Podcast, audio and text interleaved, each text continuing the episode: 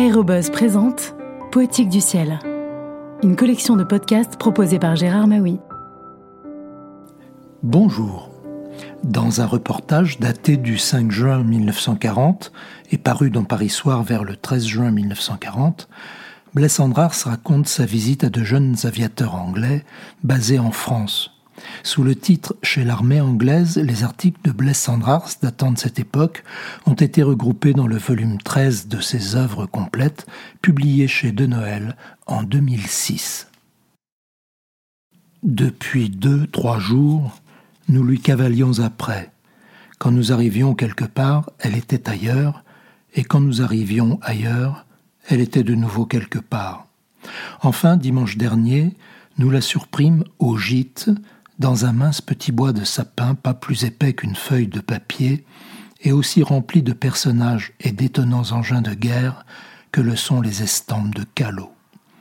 Les petits gars étaient heureux et vannés, leurs uniformes et leurs tenues de vol fripées. Ils se plaignaient de n'avoir absolument aucune nouvelle de personne et de nulle part. Pas de lettres, pas de journaux, impossibilité d'installer un poste de radio quand on campe dans les bois et que l'on déménage toutes les nuits. Aussi parurent-ils très surpris de notre venue et d'apprendre de notre bouche qu'ils s'étaient déjà rendus célèbres depuis dix jours qu'ils sont en France. Ce n'est pas chez nous que vous auriez dû venir, me disait un jeune pilote avec beaucoup de confusion. Vous vous êtes trompé, nous n'avons pas encore eu le temps de faire grand-chose. Nous ne sommes qu'une escadrille auxiliaire de chasse, mais allez voir l'escadrille X, là, vous ne rencontrerez que des as.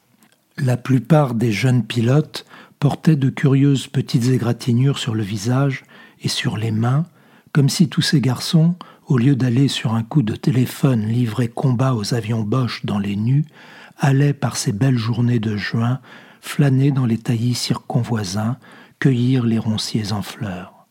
D'ailleurs, ce sont des gosses de vingt ans. On l'appelle l'escadrille du dimanche, non pas parce que nous l'avons découverte dimanche dernier dans un coin de France, boisé comme un grand parc et aménagé à souhait par la nature pour servir d'air et de cache à une escadrille de chasse, mais on l'appelle l'escadrille du dimanche parce que les jeunes gens qui la composent sont de jeunes gens fortunés qui s'adonnaient en Angleterre à chaque week-end aux joies de l'aviation, comme d'autres vont faire du canoë ou pêcher à la ligne ou camper le dimanche à la campagne. En d'autres mots, l'escadrille du dimanche est une escadrille d'amateurs. Or, ces amateurs sont en France depuis dix jours. Débarquée l'autre mardi, l'escadrille subit le baptême du feu le jour même, ayant à peine atterri.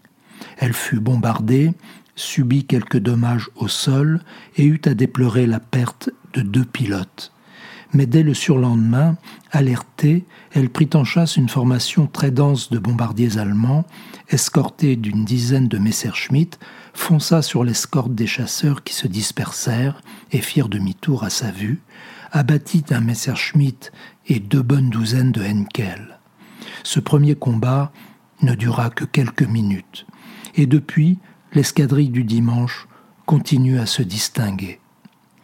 Je suis couché dans l'herbe et je bavarde avec un tout jeune pilote, avec qui je suis vite entré en confiance quand je lui eus dit que j'avais un fils de son âge qui était également pilote de chasse.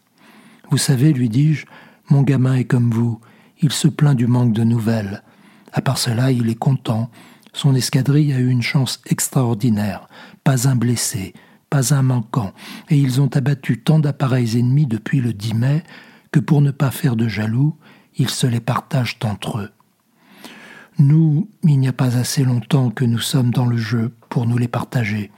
Au contraire, chacun de nous est fier de son tableau de chasse et espère l'améliorer avec un peu de chance, me répondit mon jeune Anglais. Mais nous avons un as à l'escadrille, c'est un vieux sergent qui a fait 1914 et qui nous servait d'instructeur en Angleterre. Il a tenu à venir en France avec nous. C'est un tireur émérite et il n'en rate pas un à la mitrailleuse. Nous avons fait une demande collective pour qu'il passe sous lieutenant. Nous espérons qu'il va être nommé.